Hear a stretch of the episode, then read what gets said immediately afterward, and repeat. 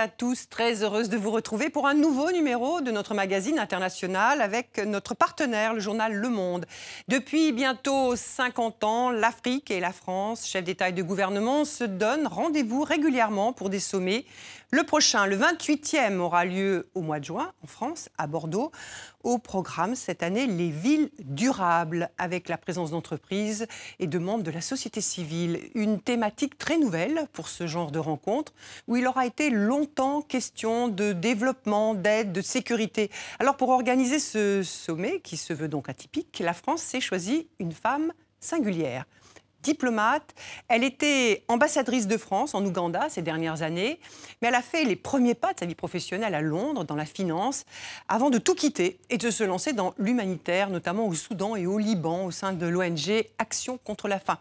Nous allons la retrouver dans quelques instants. Elle s'appelle Stéphanie Rivoal. Elle est secrétaire générale du 28e sommet Afrique-France. Mais avant, je vous propose de la découvrir. Avec ces images postées sur les réseaux sociaux, elle était ambassadrice en Ouganda. Des images tournées il y a moins d'un an dans la capitale, Kampala, à l'occasion d'une semaine dédiée à l'amitié franco-ougandaise. Vous allez le voir, Stéphanie Rivoal n'hésite pas à dépoussiérer une fonction au code parfois plus feutré.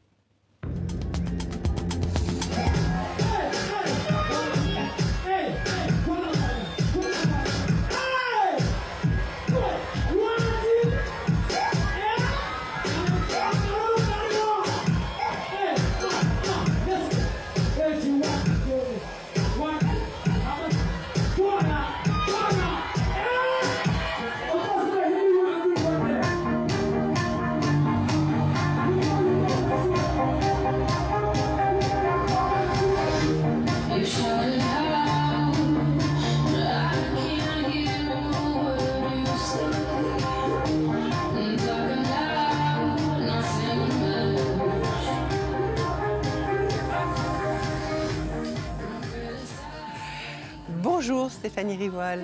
Bonjour. Merci d'avoir accepté euh, notre invitation. À mes côtés, Marilyn Baumard, euh, rédactrice en chef du Monde Afrique.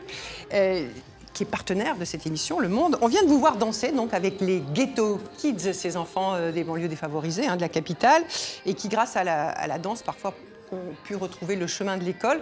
Bon, euh, dites-nous très sincèrement, vous aviez répété, non? Parce que là, vous faites le show, mais d'une manière incroyable. J'avais beaucoup, beaucoup répété, parce que les pas ont l'air très, très simples comme ça, mais euh, c'est absolument pas mon domaine d'expertise du tout. Donc oui, j'avais beaucoup répété avec eux, j'ai enlevé beaucoup de pas, beaucoup trop compliqués pour moi. Et puis bon, euh, ça reste cette énergie et ce dynamisme africain que j'ai pas complètement dans mes gènes. Hein. Donc oui, j'ai beaucoup répété. Et puis après, dans le feu de l'action, on y va. L'idée vraiment message derrière euh, tout ça, c'est d'être au contact de la population, d'être euh, au contact de la jeunesse euh, ougandaise. Et pour moi, j'envisageais mon, rôle de diplomate comme étant la personne qui représente la France, mais qui est vraiment dans cette idée de partage et de, nouvelles frontières avec la société civile.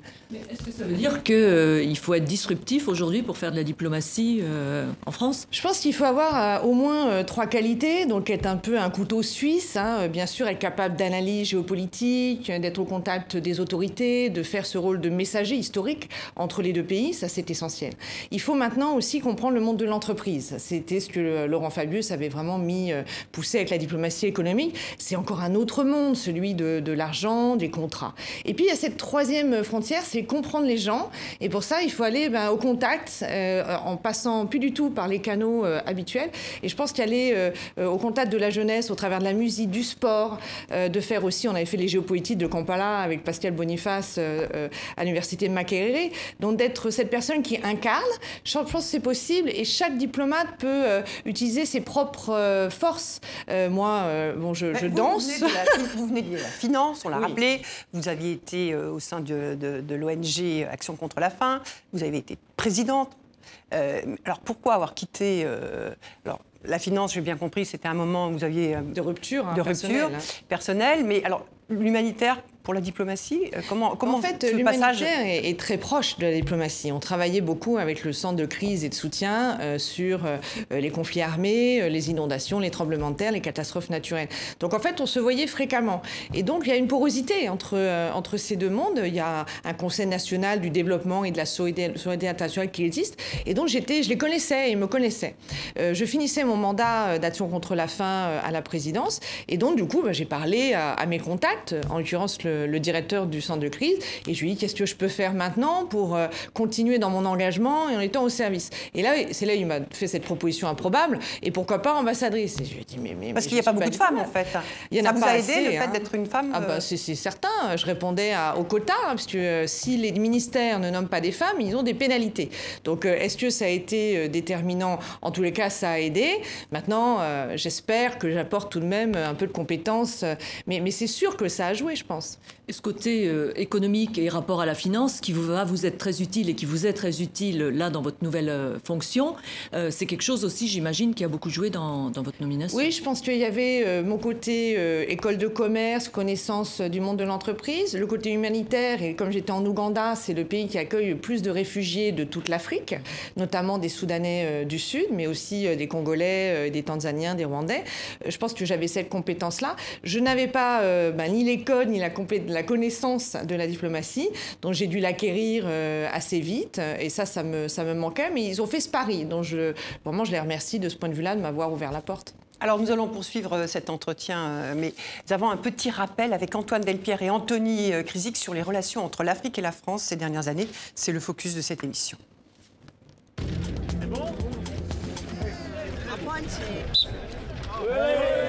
Le président français n'aura pourtant pas ménagé ses efforts. Depuis son élection il y a deux ans et demi, Emmanuel Macron a enchaîné les voyages sur le continent et les rencontres avec les dirigeants africains. Héritier décomplexé du lourd passé colonialiste de la France, il a multiplié les déclarations. C'est un crime contre l'humanité, c'est une vraie barbarie. Une erreur profonde, une faute de la République. Et les appels du pied aux populations. Choose Africa because this continent is young. Un continent jeune qui ne se gêne pas pour contester la France et sa présence militaire au Sahel. La restitution programmée du patrimoine culturel spolié, l'annonce surprise de la réforme du franc CFA en décembre dernier sont des signaux pour solder le passé. D'autant que la France n'est plus un partenaire particulier pour l'Afrique. En deux ans, elle a perdu sa place dans le cœur des leaders d'opinions africains francophones. D'après ce baromètre, l'Hexagone recule en septième position des partenaires préférés pour faire des affaires. C'est dans ce contexte, Stéphanie Rivoal, que vous intervenez. Bonjour à tous. Un sommet inédit qui mélangera le secteur privé, la société civile et le politique. Votre stratégie misée sur un écosystème de partenariat entre les PME françaises et celles du continent. Votre fil rouge, les villes durables, les mobilités, l'innovation digitale. Votre moyen, ce sommet donc à Bordeaux du 4 au 6 juin prochain. Des sommets l'Afrique en a le tournis, courtisée de toutes parts, comme ici à Sochi fin 2019. Nouvelle venue, la Russie sait qu'elle doit rattraper son retard sur le voisin chinois. Pékin est devenu le premier partenaire commercial de l'Afrique. Loin derrière, le Japon, l'Inde, l'Arabie saoudite, le Qatar, tous organisent des sommets ou se rendent sur place pour étendre leur influence. Berlin est devenu en 2017 le premier fournisseur européen du continent, quand Londres cherche de nouveaux débouchés après le Brexit. La concurrence est rude et l'Afrique compte bien en jouer, à la France de se faire une nouvelle place dans ce grand bal des prétendants. Stéphanie Rivoal, cette thématique, les, villes durables, ça va permettre à la France de mieux se positionner euh, sur le continent? J'espère, en tous les cas. D'abord, on, a aussi ajouté ville et territoire, parce que euh, effectivement, en, Afrique, vous avez les grandes capitales qui grossissent, mais euh, le développement urbain de l'Afrique va se faire euh, au travers des villes intermédiaires qui croissent en elles-mêmes. Donc, ville et territoire, je pense que la France a quelque chose à, apporter dans notre mentalité d'aménagement du territoire, les technologies qu'on a, notre coopération décentralisée, la présence des maires, des collectivités territoriales qui vont vraiment être au cœur d'un sommet. C'est assez inédit. Habituellement, on est sur du politique beaucoup, on est sur de l'investissement aussi, faire des chèques à l'Afrique. Et moi, je pense qu'il ne faut pas faire des chèques à l'Afrique. Il faut proposer des solutions, des projets. Euh, l'argent euh, est disponible euh, via les fondations, les banques de développement, mais les projets eux-mêmes doivent être mieux montés, mieux ficelés. Donc c'est un sommet du concret. Mais en même temps, l'appeler ville durable, est-ce que c'est pas déjà choisir le modèle de ville qu'on impose à l'Afrique? Est-ce que c'est pas leur dire voilà ce que vous euh, devez construire comme ville alors qu'on sait que c'est le continent le moins euh, le moins pollueur en clair? Alors c'est un objectif du développement durable, donc on l'a pas inventé, hein, c'est le numéro 11. Euh, donc je pense que c'est un objectif du développement durable qui s'applique à tous, à tous les pays du monde et non pas seulement aux pays sous-développés ou aux pays développés. Donc c'est un enjeu qui touche aussi la France. La France doit rendre ses villes durables. Bien évidemment, aucun des modèles français n'est transposable en Afrique, c'est sûr. Mais il y a des modèles africains qui peuvent être transposés aux Africains. Et c'est peut-être ça où la France peut rester pertinente, c'est accueillir l'Afrique à Bordeaux pour que des modèles africains que j'ai vus, par exemple, au Kenya, en Afrique du Sud, soient applicables à Dakar ou à Abidjan, que le Maroc ou l'Égypte, qui euh, sont en plein développement, puissent donner des idées euh, à la Mauritanie ou au Niger. Donc c'est vraiment aussi des, partages d'expériences. Et loin de, loin de nous l'idée euh, de transposer, c'est totalement impossible. On n'a pas le même territoire, on n'a pas la même histoire urbaine. Euh, l'idée, c'est le partage d'expériences, et notamment entre Africains. Mais comment vous comptez rallier à ces problématiques euh, de villes durables des, des, pays euh, ou des villes qui sont en Afrique, qui sont confrontées à des problématiques, elles, majeures d'assainissement, de ramassage des déchets, alors, et des villes qui n'ont souvent pas l'argent nécessaire hein, pour mettre en place ces infrastructures de base? Alors tout à fait, je suis allée au contact des gouverneurs et des maires hein, de ces grandes villes, et on, a, on nous a beaucoup écouté pour savoir quelles étaient leurs thématiques. Il y en a une qui revient selon un peu les endroits, mais la sécurité en ville, euh, par exemple, très haut dans l'agenda. Euh, quand il n'y a pas d'électricité, euh, il n'y a pas de sécurité, et donc les femmes, par exemple, sont les premières victimes de cela. Donc ça, c'est une thématique qui, revient beaucoup en Afrique. Vous avez les embouteillages, la mobilité. Vous prenez Addis Abeba, quand on parle aux, gens, hein, le numéro un, ça va être plutôt je mets trop de temps pour aller au travail. Ça, c'est tout de même quelque chose que les Français partagent aussi. Donc on peut échanger sur comment on planifie une ville pour limiter euh, les transports et donc la pollution euh, urbaine. Vraiment, les embouteillages, c'est partout. L'accès à l'assainissement, à l'eau, à l'énergie, peu cher, le logement abordable, la question des bidonvilles. Euh, il y a toutes ces thématiques, on va les mettre sur le sommet et on va essayer de voir quelles sont les solutions frugales donc peu coûteuse. Et on a tout un volet financement qui est au cœur de cette cité des solutions.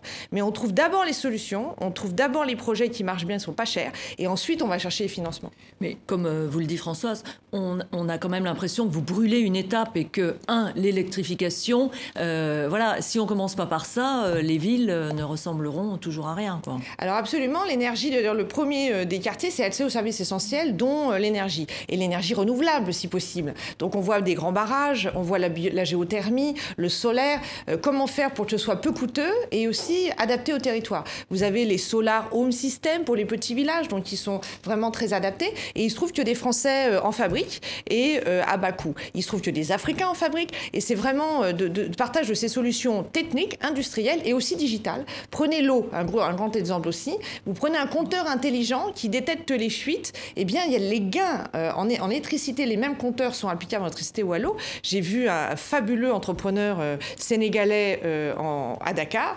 Euh, il a pris un petit peu de chinois, un petit peu de français, et c'est devenu le premier fournisseur de ces compteurs intelligents. Alors, et c'est pas forcément cher, mais ça marche. Ça marche, mais puisque vous parlez des entrepreneurs, peut-être Marilyn, une question à ce sujet. Alors, votre fabuleuse entrepreneur, là, euh, on craint aujourd'hui un peu qu'il n'y ait, pas, euh, pas les 1000 que vous souhaitiez inviter, puisque, euh, comme on peut le rappeler, l'idée, c'était d'inviter 1000 start-upers et jeunes entrepreneurs africains. On se rend compte, par exemple, que sur Abidjan, il devait y avoir 100 candidatures. Fin janvier, il n'y en avait que 30. Donc, est-ce que vraiment vous allez faire le plein? Est-ce qu'il y a un engouement pour ces jeunes Africains à venir chercher des choses ici? À date, on a 1860 candidatures il y a quelques jours. Donc déjà, on en a euh, un fois 1,8 fois euh, le nombre. Ce qui n'est pas énorme. Ce qui n'est pas euh, suffisant, mais qui, est, qui est quand même très encourageant parce que la qualité des candidatures, on est, si on arrive à 1 sur 2, sincèrement, je, je pense qu'on arrivera à avoir nos Et c'est pas terminé, donc on a rallongé d'un mois. C'est vrai qu'en termes de communication, il faut faire des efforts sur les réseaux sociaux. On a sorti une vidéo dont elle est arrivée uniquement en janvier.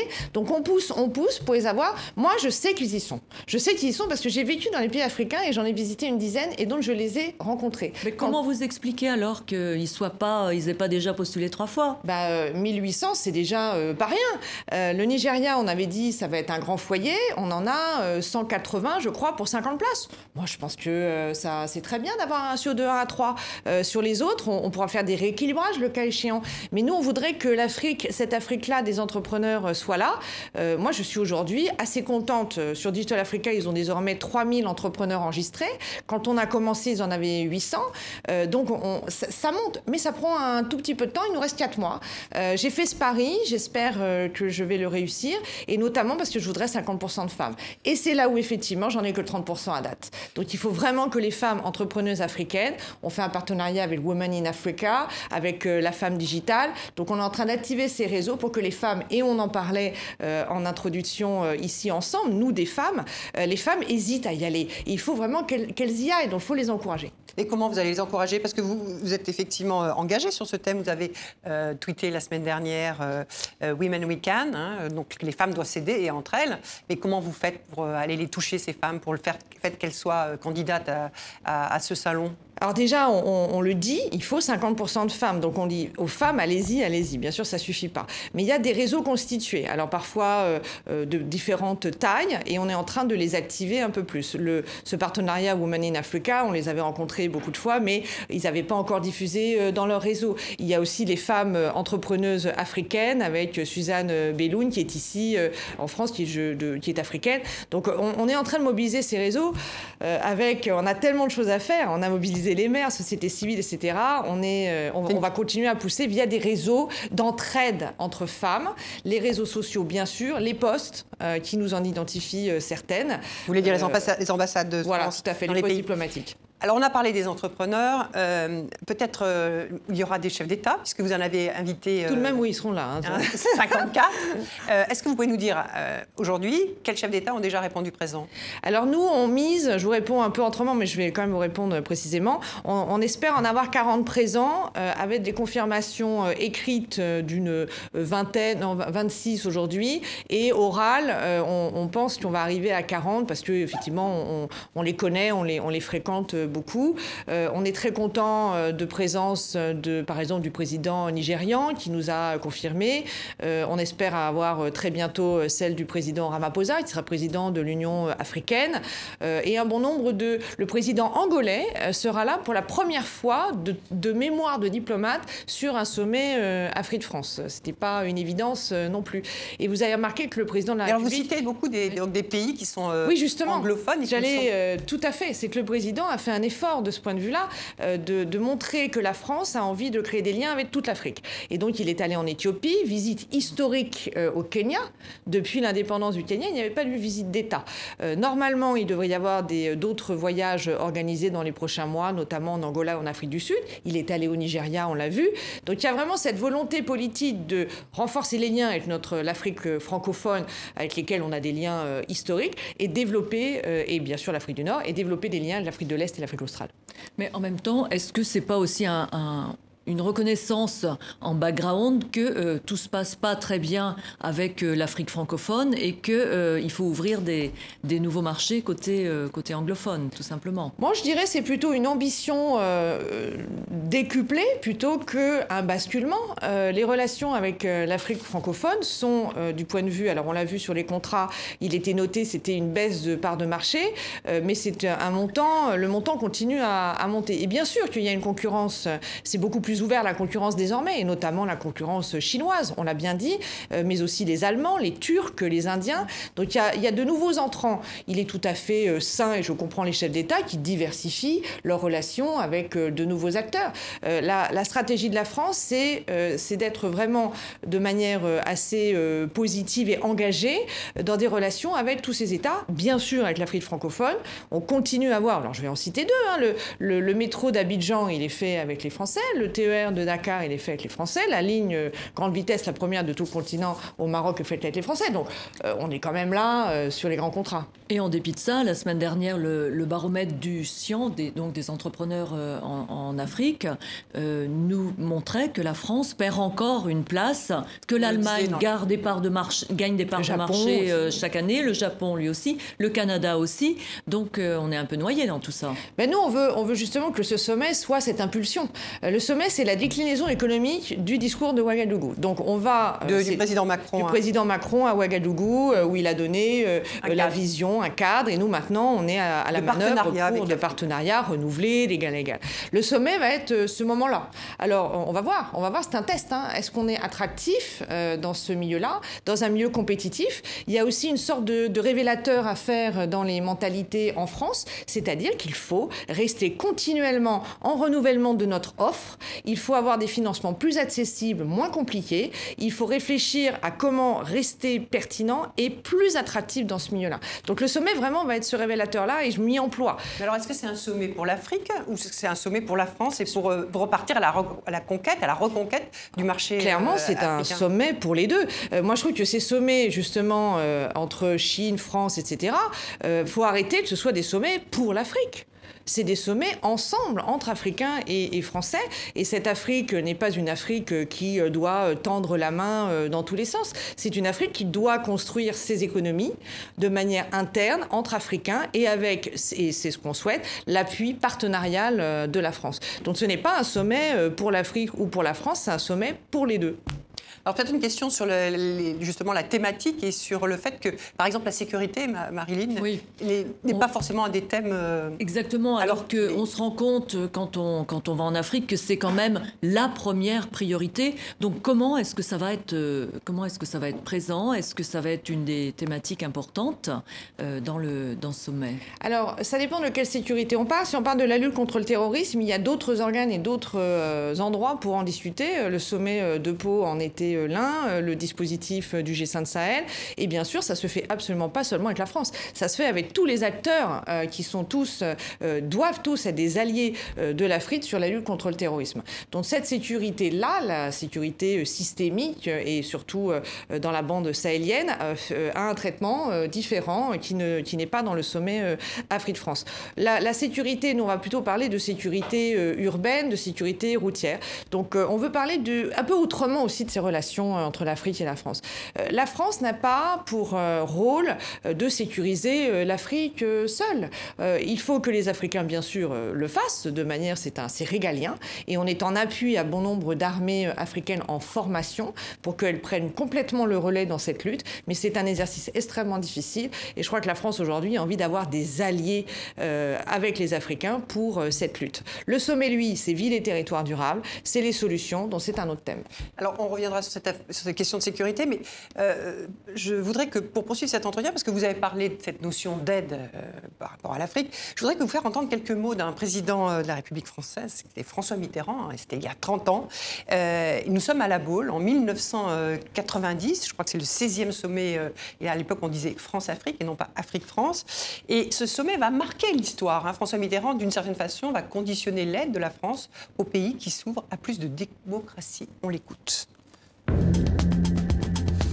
Il est évident que cette aide traditionnelle, déjà ancienne, sera plus tiède en face de régimes qui se comporteraient de façon autoritaire sans accepter l'évolution vers la démocratie et qu'elle sera enthousiaste vers ceux qui franchiront ce pas avec courage et autant qu'il leur sera possible.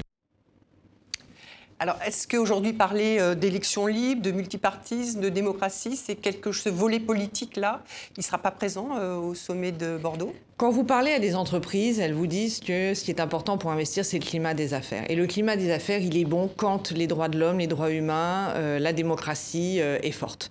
Donc en fait, quand on veut développer l'économie, il est aussi euh, évident en toile de fond qu'il il faut avoir des fondamentaux forts.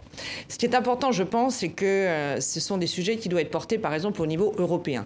Quand j'étais ambassadrice en Ouganda, ce sont des, sujets qu'on portait ensemble. Et de pas de manière, et de manière décorrélée. C'est-à-dire que que quand vous allez voir un chef d'État pour lui dire qu'il faut respecter mieux les droits de l'homme, même si on est 10 Européens à lui dire, il faut immédiatement parler de tout le reste, de notre relation globale. Et c'est en ça, effectivement, mais le, concept d'aide est en train d'évoluer. Rémi Rioux le, dit maintenant, ce sont des investissements solidaires. Directeur de l'agence directeur de l'agence française de, développement. Et donc, du coup, l'idée, c'est de, de dire on est votre partenaire sécuritaire, on est votre partenaire dans le développement, on est votre partenaire économique avec le secteur privé. Et pour ça, c'est dans notre ADN.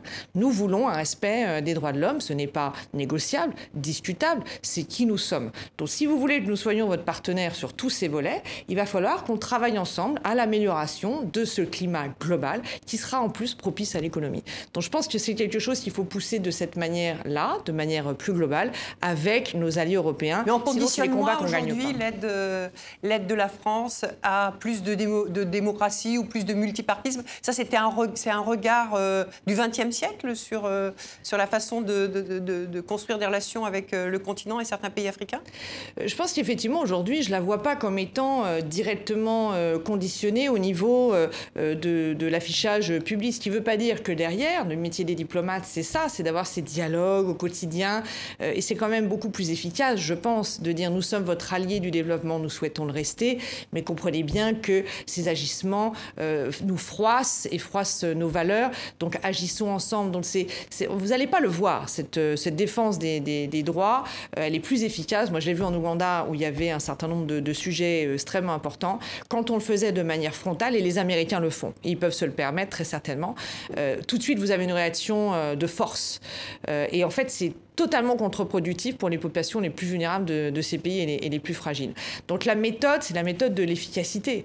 Et du coup, de conditionner, il ne faut pas que ce soit une menace, mais de lier en disant c'est qui nous sommes et nous sommes un partenaire global, peut-être que ça peut euh, avoir un triple bénéfice. Mais euh, je, comprends, euh, je comprends la méthode, mais il n'empêche en direction des, des populations, des sociétés civiles africaines, ce serait pas important quand même que la France porte un message, je pense notamment au Cameroun et à la crise dans la, zone anglophone. Je pense à la Guinée et au troisième mandat. Vous voyez, on n'entend plus la voix de la France.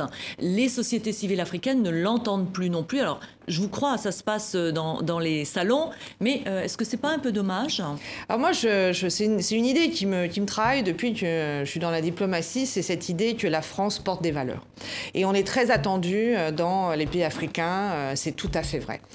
on peut avoir une voix, mais il ne faut pas que ce soit la voix du donneur de leçons qui nous est systématiquement reproché. Donc c'est vraiment un exercice extrêmement difficile.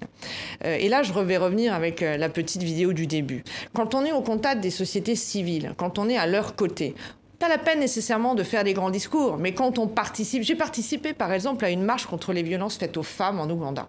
Je n'ai rien dit, j'étais dans la foule avec ma collègue américaine. C'est un sujet qui était euh, difficile parce que souvent c'était aussi des violences policières. Et eh bien de participer à cette marche, de finir dans les journaux mais sans rien dire, protéger les populations, les manifestations étaient euh, régulièrement dispersées euh, avec du gaz lacrymogène et à coups de bâton. C'était notre méthode à nous, c'était de protéger cette manifestation, de porter nos valeurs, mais sans nécessairement faire des grandes déclarations. Euh, la même chose s'applique, et pendant dans ce cortège, il y avait euh, par exemple des populations homosexuelles qui sont, euh, c'est très difficile pour un Ouganda. Elles étaient là à leur côté, on les voit, on leur serre la main, on ne fait pas de grandes déclarations, mais on est là d'une autre manière. Peut-être que ça, c'est une des voies, en plus de la diplomatie effectivement discrète mais forte, qui peut permettre de montrer qu'on est aux côtés des populations, mais sans leur attirer plus d'ennuis qu'elles n'en ont déjà dans certains cas. Euh, donc une diplomatie très concrète, hein, c'est ce que vous défendez. Euh, ce sommet se déroule euh, l'année du 60e anniversaire des indépendances en, Afrique. 17 hein. pays ont accédé à l'indépendance au cours de l'année 1960. Alors, le président Macron disait en décembre dernier à Abidjan, j'appartiens à une génération qui n'est pas celle de la colonisation. Mais on a quand même l'impression qu'il y a une page d'histoire qui a du mal à se tourner. Alors, euh, c'est marrant, moi non plus. Hein, je ne fais pas partie de cette génération-là. Je n'ai pas été baignée euh, là-dedans. Euh, alors là, je, trouve, avec toutes les conversations que je peux avoir, qu'il y a le, point de vue des Africains de l'Afrique francophone, le point de vue des Africains du reste de l'Afrique qui n'est donc pas, qui n'a pas été colonisé par la France, tout simplement, et puis les Français. Ceux qui ont le plus de mal à tourner la page, si je puis me permettre de mes discussions, ce sont les Français. Parce que justement, on a une sorte de, de, de système de pensée, de paradigme, et c'est celui-là qu'il faut changer. Et c'est pour ça que le président nous demande de faire en sorte qu'on regarde l'Afrique autrement du point de vue français. Là, il y a la saison Africa 2020 qui va être dans cette même foulée. Donc on a, euh, on a psychologiquement un, basculement à faire. Euh, ce n'est pas, euh, comme je ne sais même plus qui l'a dit, mais je trouve que c'est une très belle formule, il ne s'agit pas de fermer le livre, mais de tourner la page et regarder vers l'avenir ensemble. Mais pour ça, encore faut-il que nous-mêmes, nous Français, on regarde cette Afrique autrement. L'Afrique de l'entrepreneuriat, l'Afrique du digital qui est en train de bouger, l'Afrique qui porte énormément d'espoir en elle avec une démographie forte et une jeunesse extrêmement présente. Donc moi, je pense qu'il faut permuter dans notre, euh, dans notre idée, tourner cette page de la colonisation et entrer euh, dans la construction d'un avenir commun. Alors vous venez euh, justement de, parler de la saison Africa 2020 qui va se dérouler en France hein, entre le 1er juin et mi-décembre, qui va, démarrer à peu près de façon concomitante avec le sommet de Bordeaux. vous dites, vous venez parler du digital, de l'innovation, etc. Hein, ça va être six mois qui vont être consacrés à toutes ces thématiques. je voudrais qu'on, vous parlez donc du regard de la France sur le continent africain. Je voudrais juste que l'on écoute Ngone Fall, qui est aux commandes de cette manifestation. Elle est commissaire général d'Africa 2020. Je voudrais qu'on l'écoute. Souvent, dans l'imaginaire du français, euh, l'Afrique apparaît comme un grand pays, un petit peu flou, euh, avec des populations essentiellement noires. On oublie qu'il y a toutes les couleurs de peau sur ce continent.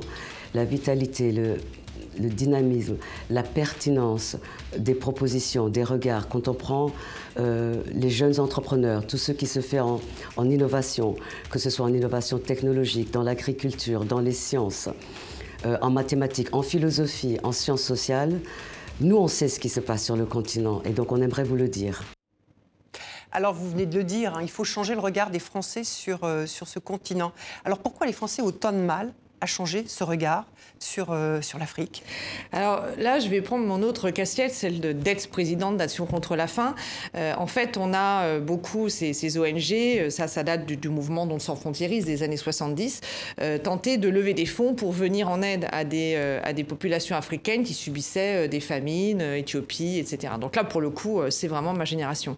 Et donc tout cet imaginaire-là de l'enfant noir décharné qu'il faut aider a été exploité, exploité et surexploité pour lever de l'argent pour venir en aide. Donc en fait, il y a quelque chose de complètement, il y a un hiatus, quelque chose de vraiment contradictoire entre une Afrique qu'on veut aider et donc on projette une image négative, mais qui est la réalité.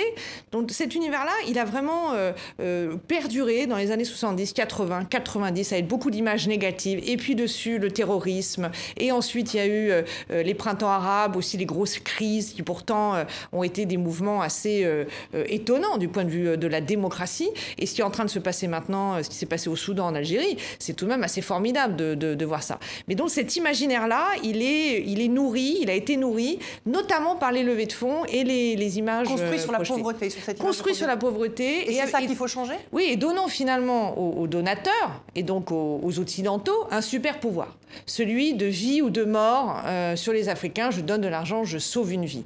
Et ça, du coup, il faut un petit peu se, se désintoxiquer de ça et dire on va s'entraider entre être humain euh, avec un entrepreneur africain, euh, une femme par exemple, je vais l'aider car je crois en ce qu'elle fait et en plus de ça, ça m'aide moi-même à la fin du fin et c'est très bien. Si euh, les Africains sont heureux et épanouis sur leur continent et font prospérer leurs économies et, fabriquent quelque chose d'harmonieux sur leur continent, il y aura moins de mouvements de migration en Afrique, moins de mouvements de migration vers l'extérieur et moins de terreau favorable pour le, le terrorisme. Alors on est d'accord sur le, sur le développement économique, mais vous pensez vraiment qu'une saison culturelle, c'est ce qui va faire bouger euh, les mentalités, d'autant plus que c'est une saison dans laquelle on est censé voir toute l'Afrique. Donc il y a un côté globalisant euh, qui, pose quand même problème dans tout ça. Alors là, je fais vraiment confiance à la commissaire pour donner euh, des regards euh, très diversifiés sur des artistes et des types d'art et des types de manifestations intellectuelles très différentes.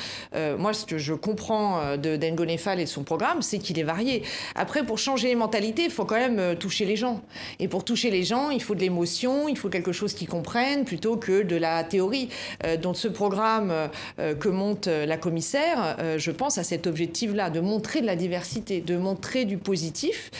pendant six mois, ça donne le temps de balayer beaucoup de pays africains et d'associer en même temps les diasporas qui vont être un élément important comme elles le sont dans votre, dans votre sommet. Tout à fait très on important. On pas parlé encore. Euh, c'est quoi votre On n'en a pas parlé absolument. Il faut le faire. Euh, donc là, pour le coup, le président euh, Emmanuel Macron met vraiment beaucoup d'efforts et d'énergie dans les diasporas. Il pense et a raison que bien sûr c'est une passerelle entre les deux. Mais vous, vous, moi, ce que je pense Oui. Euh, je pense que les diasporas, euh, il y en a de plusieurs types.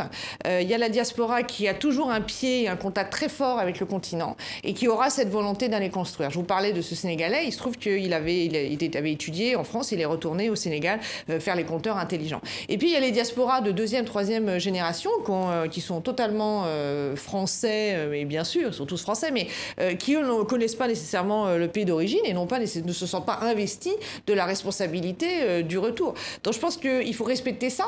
Les diasporas, il y a celles qui vont avoir euh, cette envie et cet attachement euh, et qui vont y aller. Et là, il faut des dispositifs pour les aider à le faire. Je parlais à justement euh, quelqu'un issu de la diaspora et je disais, est-ce que tu auras envie de retourner? Il me dit, mais moi aujourd'hui, j'ai un travail en France, j'ai ma famille en France. Il faudrait donc que je lâche tout, cette sécurité de l'emploi, pour aller entreprendre en Afrique avec tous les risques que ça comporte de, de réussir ou pas réussir. Et après, je reviens en France, il me reste quoi? Donc c'est un peu ça ce qu'il faut il faut réfléchir à des dispositifs qui aident ceux qui veulent le faire, mais avec la sécurité de pouvoir euh, revenir, avoir un filet de sécurité en France, peut-être un, système avec leur employeur, un droit à revenir et à retrouver son emploi, pour qu'ils euh, aient envie de le faire et qu'on leur donne les moyens, mais sans prendre euh, le risque de, mettre toute sa fortune, sa richesse, sa famille en porte-à-faux. Alors, euh, pour progresser dans cet entretien, alors on a évoqué quelques minutes euh, la question de la sécurité. Euh, je voudrais qu'on y revienne. Je sais que vous ne souhaitez pas vous exprimer sur la situation sécuritaire au, Sahel, hein, où la France va envoyer 600 militaires supplémentaires pour porter la force Barkhane à plus de 5100 Français hein, engagés dans cette région. Mais j'aimerais votre expertise de, de, diplomate et vous faire réagir au propos d'un autre diplomate, qui est Miguel Moratinos. Aujourd'hui, il œuvre au sein d'une instance des Nations Unies. Il a été longtemps en charge pour l'Union européenne euh, du processus de paix au Proche-Orient. Et voici ce qu'il dit par rapport à l'action diplomatique au Sahel. Moi, je crois qu'il manque une présence continue des visites de ministres des Affaires étrangères. Euh, le ministère des Affaires étrangères, et bon, oui, mais le Dion est allé à plusieurs reprises, mais il était à l'époque où il était ministre de la Défense. Maintenant, il est allé comme ministre des Affaires étrangères. Mais, mais, disons, Madame Mogherini est allée, je crois, une ou deux fois euh, au Sahel, non? Et les autres ministres des Affaires étrangères ne se sont pas déplacés dans la région. Alors, il faut, il faut rester. C'est-à-dire, on peut pas, on peut pas faire la, la diplomatie euh, euh, de 24 heures, non? C'est-à-dire, on arrive, on salue et on ferme la porte et on s'en va. Cette manie actuelle de la tweet diplomatie, c'est-à-dire qu'on peut régler la diplomatie par un tweet, c'est pas possible. Alors, euh, ah, je souscris, hein, euh, c'est totalement ça, c'est cette diplomatie de terrain. Après, oui, mais alors elle n'est pas assez présente, hein, manifestement, au Sahel. Alors, au hein, niveau des, Européens, ce qu'il reproche. La, euh, France le dit très clairement, on a besoin de soutien, d'être un collectif. entre, bah, c'est difficile parce que, à la fin du fin, ceux qui déploient et mettent en, danger des forces militaires, ce sont les Français. Aux côtés des Maliens, avec tout le sentiment et les remarques, ce sont tout de même les Français.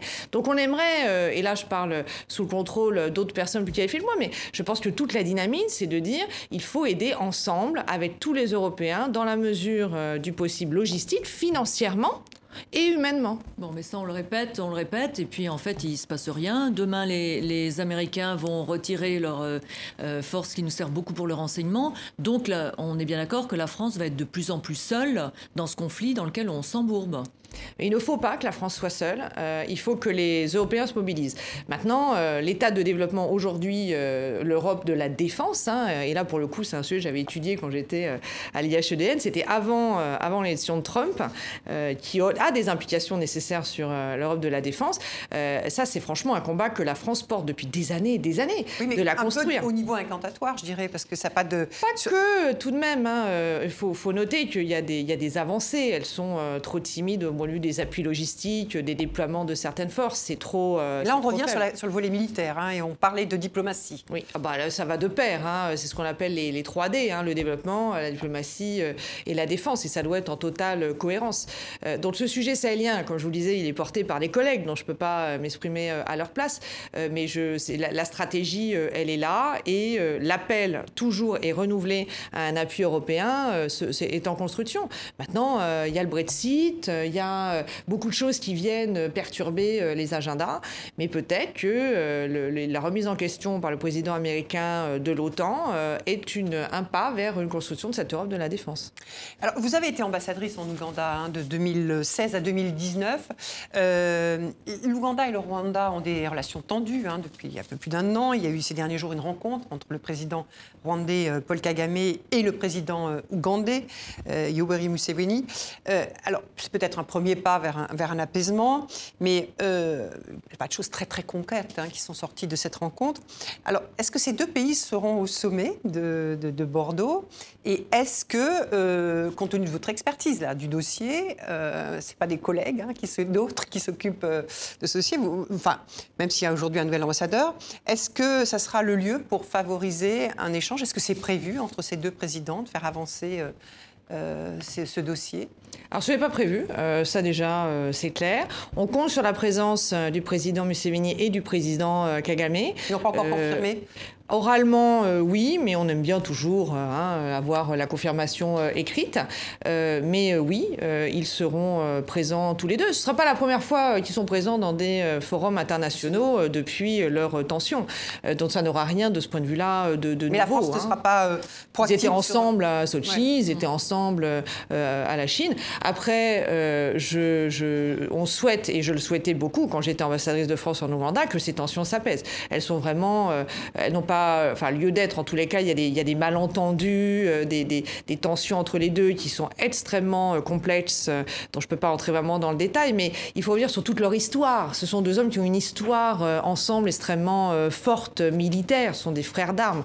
Oui, parce que le président rwandais a été très longtemps en Ouganda. Hein. Tout à fait, en appui et inversement. Mm. La base arrière du, de Museveni lors de sa, son mouvement rebelle, le Conquête, était basée aussi en partie au Rwanda. Donc c'est une histoire extrêmement longue, très très compliquée. Euh, il est vraiment au bénéfice des deux pays d'apaiser, parce que d'un point de vue euh, migration, économie, l'électricité qui vont bientôt partager, enfin, ça n'a pas grand sens d'avoir des tensions, alors qu'on a deux présidents qui, tous les deux, prônent énormément le panafricanisme et l'intégration africaine, et notamment l'intégration est-africaine. Donc, en fait, ils n'ont pas de raison de, ne pas s'entendre sur leur philosophie, ils la partagent. Donc, ce qui se passera, nous, on est toujours, toujours la France à ce, côté-là, et cette euh, d'être toujours les passerelles entre, euh, entre les gens. Mais ça ne sera pas au sommet de Bordeaux Non, non, ce n'est pas le thème. Mais s'ils se rencontrent et que ça fait avancer euh, l'apaisement, nous, on est toujours à la disposition pour ça. C'est pas le thème, d'accord, mais euh, est-ce que l'économique et la volonté de que les entreprises françaises signent des, contrats euh, n'est pas en train de totalement prendre le pas sur tout le reste et sur tout le contenu dans ce sommet, euh, notamment le contenu diplomatique? Mais c'est le contenu. Le contenu, c'est de faire en sorte que les économies africaines se stabilisent. Et pour ça, bien évidemment, il faut que les chefs d'État aient des visions et des projets de développement. Mais ça, comme vous le dites, ce serait incantatoire. Ce serait du déclaratif. Là, il faut rentrer dans la déclinaison euh, pratique. Bien sûr, les chefs d'État vont avoir euh, un déjeuner de huis clos où ils vont débattre de sujets entre eux toute une euh, demi-journée est dédiée à des bilatérales et à des rencontres. Mais ça, c'est les présidents qui vont décider des sujets et la diplomatie sera à la manœuvre. Mais ces sujets ne peuvent pas être décidés aujourd'hui. Ils se décideront à la main des chefs d'État qui seront présents. Mais on est d'accord, c'est aussi pour que les entreprises françaises qui ont payé très cher leur stand et, le disent bien, bien sûr. Euh, eux aussi signent des, contrats. C'est tout de même ça votre. Alors, si les contrats, en tous les cas, fassent avancer euh, des, euh, des, projets. Euh, la signature des contrats, pour l'avoir beaucoup pratiqué, hein, tout le monde veut signer des contrats. des fois, ce sont des, conventions qui sont mises ensuite dans un tiroir. Parfois, c'est la triple signature de quelque chose déjà fini depuis deux ans.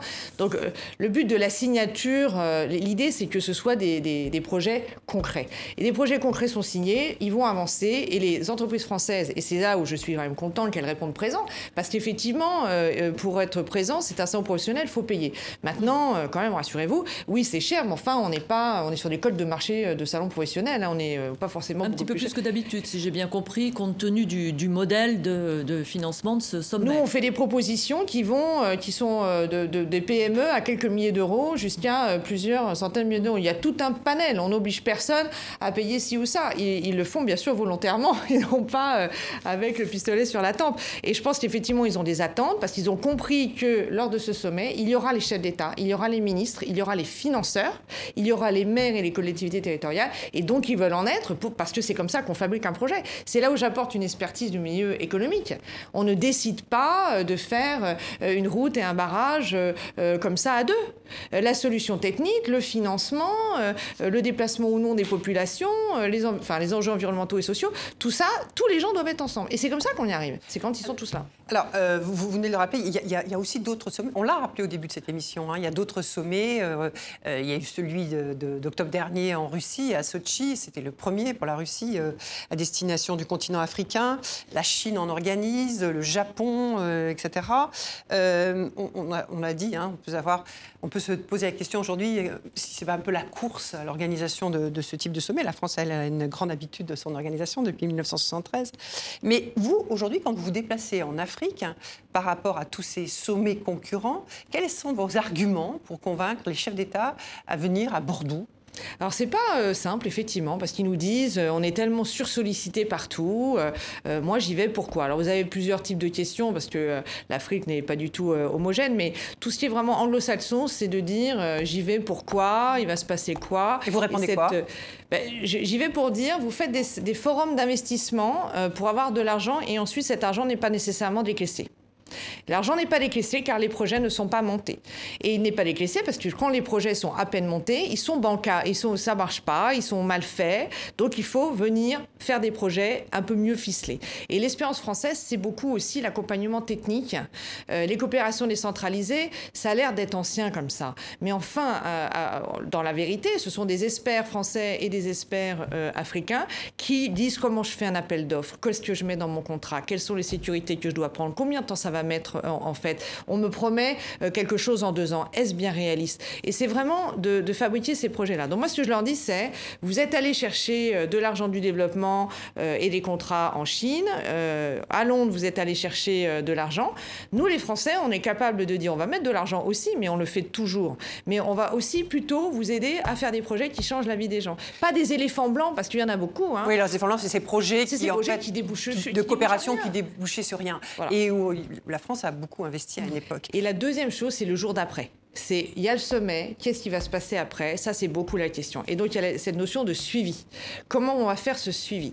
Donc, moi, j'invite tous mes collègues ambassadeurs de France et les services économiques et les services culturels à venir, de manière à être ensemble avec les délégations africaines pour voir quels sont les projets qui ont attiré l'attention euh, des uns euh, et des autres, pour qu'ensuite, de retour, ils se mettent au travail et que tous ces projets soient poussés, se développent et soient à la fin signés. Euh, alors, vous parliez de l'Afrique de l'Est, là, hein, c'est les questions qu'on vous pose en Afrique de l'Est, mais alors en Afrique franco qu'est-ce que vous dites euh, pour euh, pour les faire venir. Pour les faire venir. Je fais un petit détour par l'Afrique du Nord. Euh, intéressant tout de même, l'Afrique du Nord vient pour, avec une, une dimension africaine. C'est-à-dire qu'ils veulent être le point d'entrée, le hub euh, des d'aucuns du Moyen-Orient, de l'autre des Européens, comme le Maroc, euh, l'Algérie et l'Égypte et la Tunisie, ont vraiment des visions africaines. Donc ils font un pivot vers le sud et vers l'Afrique. Donc ils y viennent pour rencontrer des Africains et que leurs entreprises propres fassent des projets avec les Africains. Ça, c'est leur mentalité. Ils ont bien compris ça. L'Afrique francophone, ils viennent de toutes les façons au départ par amitié euh, entre nos deux pays. Ils ont un statut particulier Vous leur dites vous avez un statut particulier? Bien sûr, mais notre histoire euh, nous rend euh, liés de, manière tellement profonde, des liens humains tellement historiques, qu'ils nous rendent cette amitié et je pense que nous sommes aussi alors toujours à, leur, à répondre positivement à leurs sollicitations d'aide, qu'elles soient militaires ou sur les projets. Maintenant, ça ne suffit plus, bien évidemment. Non, parce ils aiment être invités, mais ils n'aiment pas être convoqués. On l'a vu. Absolument. Hein, donc, donc concrètement. Bah, concrètement, l'idée c'est de dire, ok, vous avez montré des projets. Ils ont aussi envie, ils ont des enjeux de montrer qu'ils sont aussi dans dans le futur et la construction. Ils veulent montrer ce qu'ils font. Ils veulent être attractifs par rapport aux investissements. Ils ont des déficits d'investissement aussi. Ils ont des déficits de tissus industriels locaux et ils ont les enjeux que les, qui ont tous les autres pays, c'est l'emploi des jeunes, la formation euh, des jeunes. Et ça, c'est ce qu'on veut mettre euh, au centre. Oui, on fait de mais à la fin du fin, il faut que la méthode française soit au service de la création d'emplois pour les jeunesses africaines, et donc avec des formations à l'appui et des formations professionnalisantes. Tout de suite, pas des formations théoriques. Euh, je suis allée dans l'université de, Dakar, et il y avait beaucoup de formations qui relevaient des sciences humaines, etc. Et je leur disais, mais former des plombiers, des électriciens, des maçons, ils seront employés, et également très bien leur vie. Alors, on arrive presque au terme de cet entretien. Je voudrais qu'on aborde une autre question. Euh, en janvier dernier, euh, s'est déroulé à Davos, le Forum économique mondial. Il y a eu une polémique hein, suite à une, photo euh, tronquée d'une très jeune militante, Vanessa Nakate, ougandaise. c'est une militante contre le réchauffement climatique. Elle a posé hein, pour une photo avec la jeune suédoise Greta Thunberg. Et la photo a été utilisée par les médias, mais Vanessa Nakate n'apparaissait plus. On l'écoute.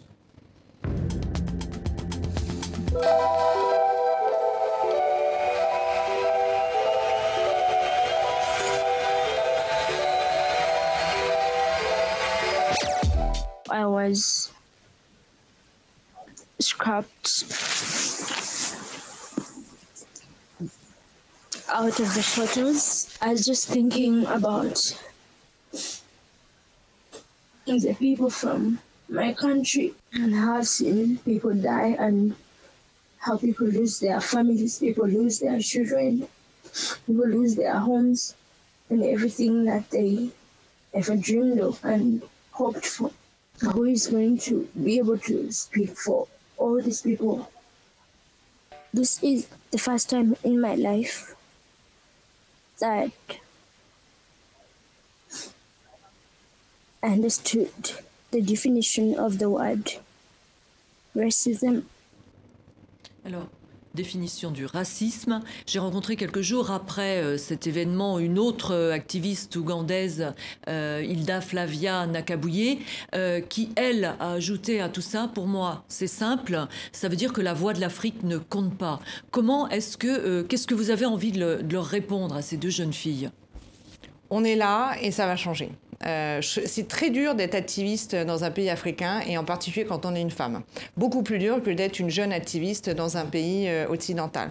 Donc ce que fait cette jeune femme est encore plus remarquable que celle des autres et oserais-je dire que Greta Thunberg euh, elle-même parce que c'est beaucoup plus difficile pour elle, il faut le reconnaître. Donc c'est un combat, donc là je prends une, autre cassette, celle de femmes euh, engagées pour la cause euh, des femmes, celle aussi euh, d'engagement pour l'environnement. Donc on est à ses côtés, c'est intolérable, c'est inacceptable, donc c'est la dernière fois que ça doit arriver. Il faut au contraire, et je pense qu'elle doit retourner l'histoire pour elle, en profiter pour parler et émettre son message. Maintenant qu'elle a été, en étant effacée, elle a été remise dans la lumière.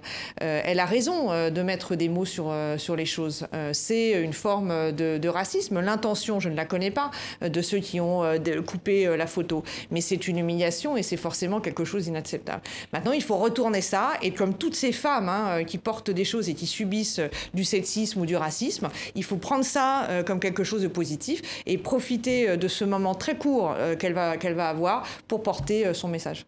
Au-delà de, l'aspect de cette photographie tronquée, l'Afrique qui disparaît à travers le visage de, ces, de cette jeune femme. Est-ce que ça veut dire que l'Afrique n'a pas droit au chapitre et qu'elle n'est toujours pas prise au sérieux sur, euh, sur ces questions? Ah ben, C'est comme ça qu'on pourrait tout à fait euh, l'interpréter.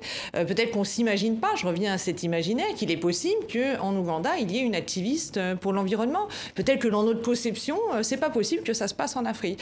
Et donc il faut qu'elle compte pas, compte, pas et qu'elle est effectivement tellement insignifiante qu'on l'enlève. C'est scandaleux. Donc c'est changer ses regards c'est tout à fait ça l'objectif.